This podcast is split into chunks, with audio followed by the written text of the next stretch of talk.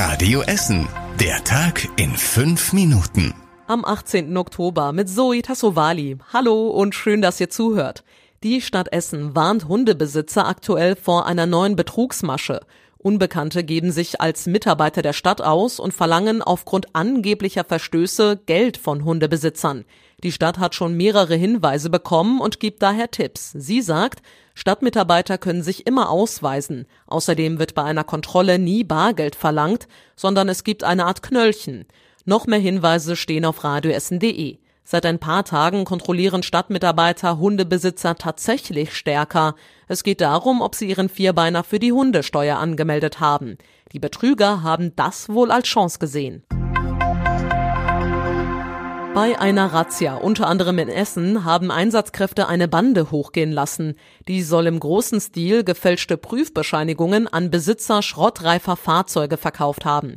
Die Ermittler haben im Essener Norden insgesamt neun Objekte durchsucht, unter anderem an der Lüneburger Straße in Frohnhausen und an der Helenenstraße in Altendorf. Eine Person ist festgenommen worden. Sie soll wohl Verbindungen zur Clankriminalität haben.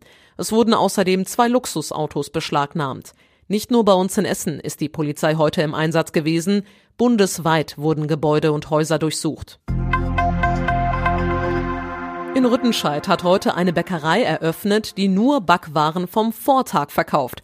Die Bäckerei Peter aus Altenessen verkauft die Ware mit dem Namen Zweite Liebe in dieser Filiale zum halben Preis. Plus 5 Cent als Spende für Essener Nachhaltigkeitsprojekte. Sebastian Peter ist einer der Geschäftsführer und erklärt im Radio Essen Interview, woher diese Idee eigentlich kam. Wir haben jetzt eben Anfang des Jahres uns mit dem Thema Nachhaltigkeit auseinandergesetzt. Und da kommt man natürlich äh, immer mal wieder auch auf das Thema nicht verkaufte Ware vom Vortag zu sprechen. Da haben wir uns äh, daran erinnert, dass das doch eigentlich eine schöne Idee ist. Und dann kam die zweite Liebe dabei raus. Das Backunternehmen erhofft sich dadurch, dass mit dem Laden die Betriebs- und die Herstellungskosten der Ware gedeckt werden.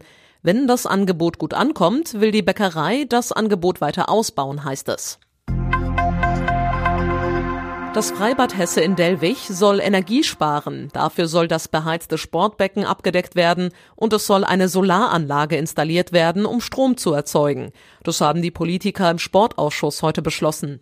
Die Solaranlage soll auf den Gebäudedächern, auf Teilen der Liegewiese und am Zaun zum Rhein-Herne-Kanal installiert werden. Die Maßnahmen kosten insgesamt knapp 475.000 Euro.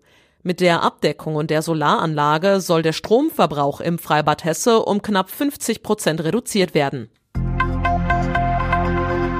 Die Stadt Essen möchte die Lebensqualität in der Innenstadt und Holsterhausen verbessern. Wer will, kann Ideen für Projekte bei der Stadt einreichen. Die Gewinner werden mit bis zu 5000 Euro gefördert. Bei den Projekten kann es zum Beispiel um den Neubau von Grünflächen oder Rad- und Fußwegen gehen.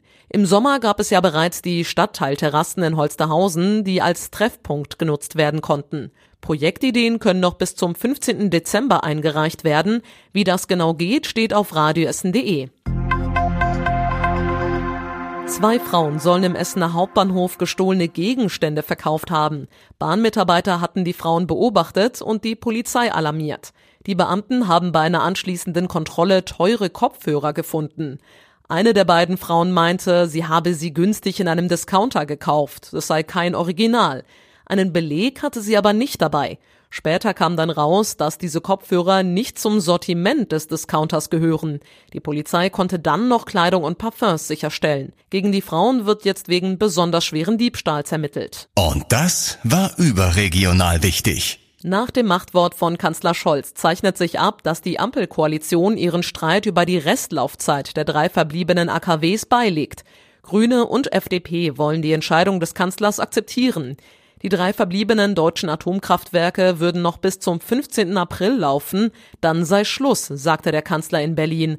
Darauf könnten sich die Betreiber einstellen. Und zum Schluss der Blick aufs Wetter. Heute Abend und in der Nacht bleibt es dünn bewölkt, teilweise ist es dann sternenklar. Es kühlt dafür aber deutlich ab auf 7 Grad, stellenweise wird es neblig. Die nächsten Nachrichten aus Essen gibt's dann wieder morgen früh ab 6 Uhr hier bei Radio Essen. Dann wieder mit meinem Kollegen Tobi Bitter. Bis morgen, schönen Abend euch. Das war der Tag in fünf Minuten. Diesen und alle weiteren Radio Essen Podcasts findet ihr auf radioessen.de und überall da, wo es Podcasts gibt.